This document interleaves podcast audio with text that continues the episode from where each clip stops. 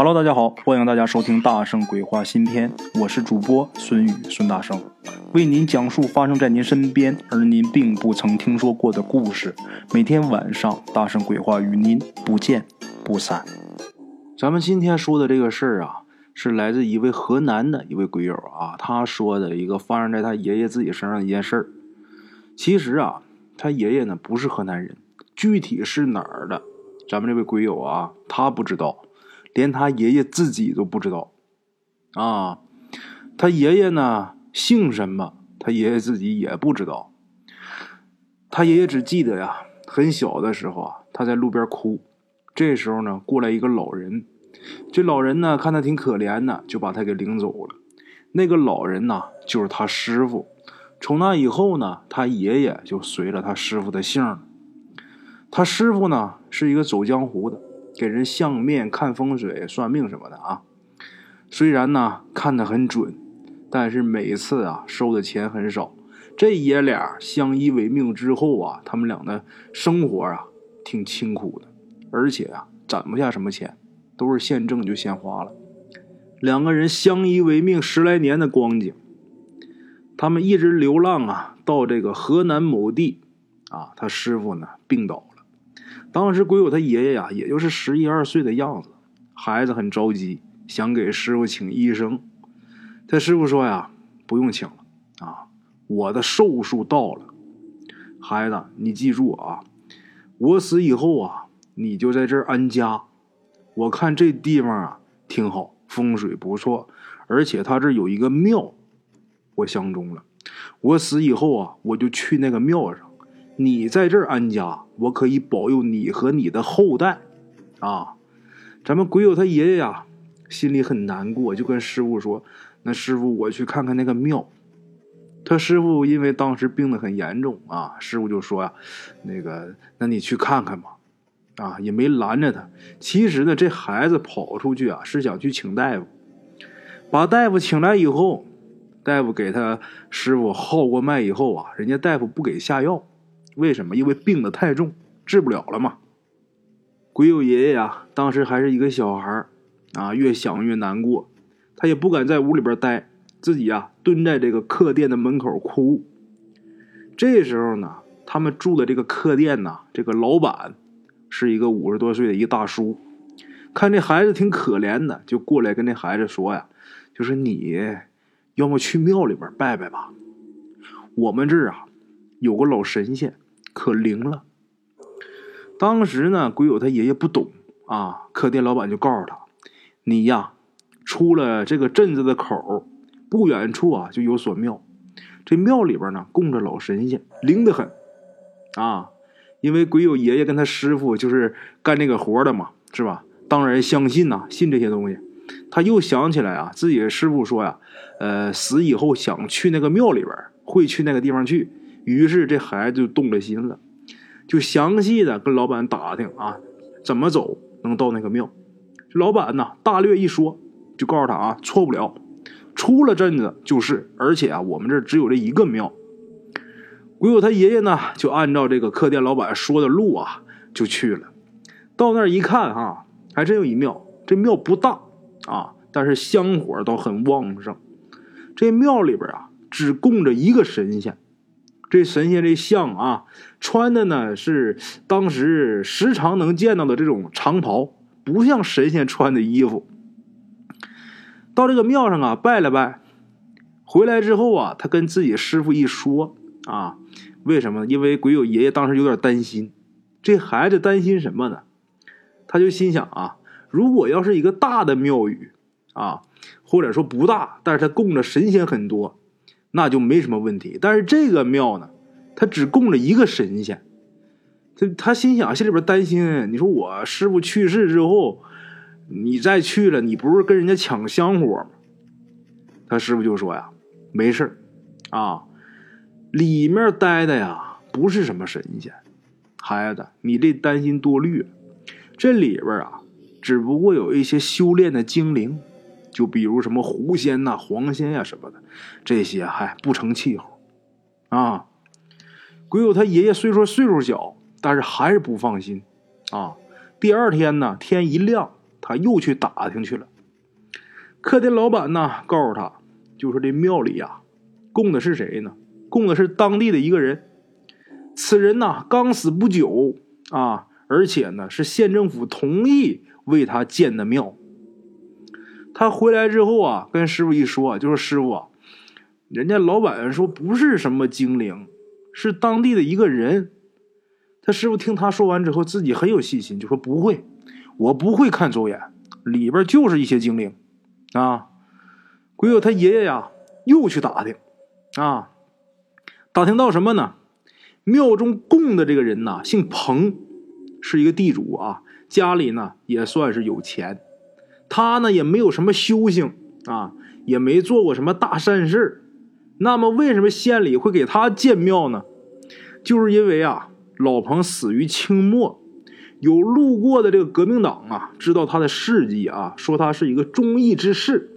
后来呢，路过的这个革命党来这个县里工作了，很崇敬他，给他建了个庙啊。为什么说是忠义之士呢？我们现在呀，宣传这个清末革命，大部分关注的是民主革命这一部分。其实当时有很多革命党的注意力啊，主要是在民族革命上，也就是中山先生的口号“驱逐鞑虏”。咱再说这老彭啊，他有两个孩子，一个女儿，一个儿子。当时人的观点，女儿就是别人家的人。这老彭呢不在乎，咱们也就不提了。关键是他儿子。当年念书念了三年，这老彭啊就不让他再去念了啊，不能再念了，就说呀，以后不允许参加科考。后来他儿子长大了啊，这个功名心重，偷偷的捐了个官老彭听到这个消息啊，气得吐血而亡，死后下葬。啊，按理说下葬的时候，他儿子按风俗说要在前面给引路，但是他儿子在前面引路，老彭这棺材啊抬都抬不动。多少人都抬不动，最后没办法让这个长孙引路，儿子啊在这个队伍的最后面。这时候老彭这棺材才得平平安安的到了墓地。当时还是清朝统治啊，一个不识字的这么一个乡下人能如此的反清，所以说呀，这些革命党就当然认为他是忠义之士啊。鬼友他爷爷听完之后啊。就觉得这老彭挺厉害啊，不好惹呀。回去之后又跟自己说，然后自己这师傅啊，听完之后也很诧异，自己呀拖着这个带病的身子，又掐算了掐算，掐算完之后就说呀，我没算错，啊，那里边就是一些精怪，啊，一些精灵。那鬼友他爷一听师傅自己这么坚定啊，不行，我还得去打听，啊。上一次啊，他打听的那个人呐，是县里边下来的，呃，这人的模样看着像是一学生，啊，因为这人这样子可能也就是二十来岁，年龄可能也小点他是不是有什么不知道呃不知道的地方，没说清楚的地方？这次啊，鬼友他爷爷去问的是一个本地人，啊，这次他打听清楚了，老彭呢，的确呀。是在他儿子念了三年书，就不让儿子念了，啊？为什么？主要是为了省钱，啊？他让儿子念书，不让儿子求功名也是真的。为什么？关键是老彭认为啊，求功名你就要考试，考试那你想考个功名，那得多难呐，是吗？你未必考得上，还费钱，所以呢，他不让他儿子考。最后呢？他儿子捐班当官啊，把老彭给气死了。这事儿也是真的，不过呀，跟这个忠义无关。为什么呀？他在乡下一辈子，他根本不知道捐班是什么意思。他儿子啊当官的消息传回来之后，这老彭啊，几乎都高兴死了，满村去显摆。他呢，反对他儿子啊花钱这事不假，但是他并不反对他儿子当官后来呀，他听说他儿子当这官花了多少多少钱，这老彭一听心疼坏了，急火攻心才去世的。啊，当然呢，后面什么抬不动棺材之类的，那是真的。为什么？因为这老财迷啊，死了他都不肯原谅他儿子。这回打听清楚之后啊，鬼友他爷爷啊不担心了。为什么？忠义之士的庙，我师傅抢不了；像这种财迷的庙，不用我师傅，就那些修仙的这些精灵就给他抢了。啊，我师傅算的没错。啊，简短截说，又过了半个多月啊，鬼友他爷爷的师傅去世了。去世之后啊，这个小孩太小了，十一二岁，也是央个大伙来帮忙。最后啊，也是当地的有一些做好事的富户啊，给他师傅啊埋在一块这个异地上面啊，弄了一口薄皮棺材。他师傅下葬当天，那天晚上，鬼友他爷爷做梦就梦到他师傅啊，大步的就走到那个庙里去。周围呀，他师傅进去的时候啊，周围围着一些狐狸啊、刺猬啊之类的一些动物啊。他师傅往里走的时候，这些动物嘛啊，就向他师傅跪拜，啊，给他师傅作揖。他听他师傅的话，他师傅之前不是说，呃，让他以后就在这个地方安家嘛，啊，他很听他师傅的啊，他果然在这儿安家了。从那以后，他们家逐渐开始发达，啊。他爷爷到这儿的时候，只不过是一个一无所有的一个穷小子，那么一小孩儿。等到咱们鬼友出生的时候啊，他们家啊已经在当地算是富甲一方了。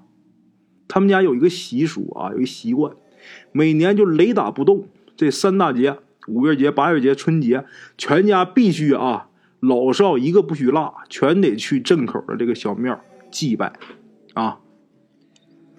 好了，各位老铁们。咱们今天这个故事啊，先到这儿啊。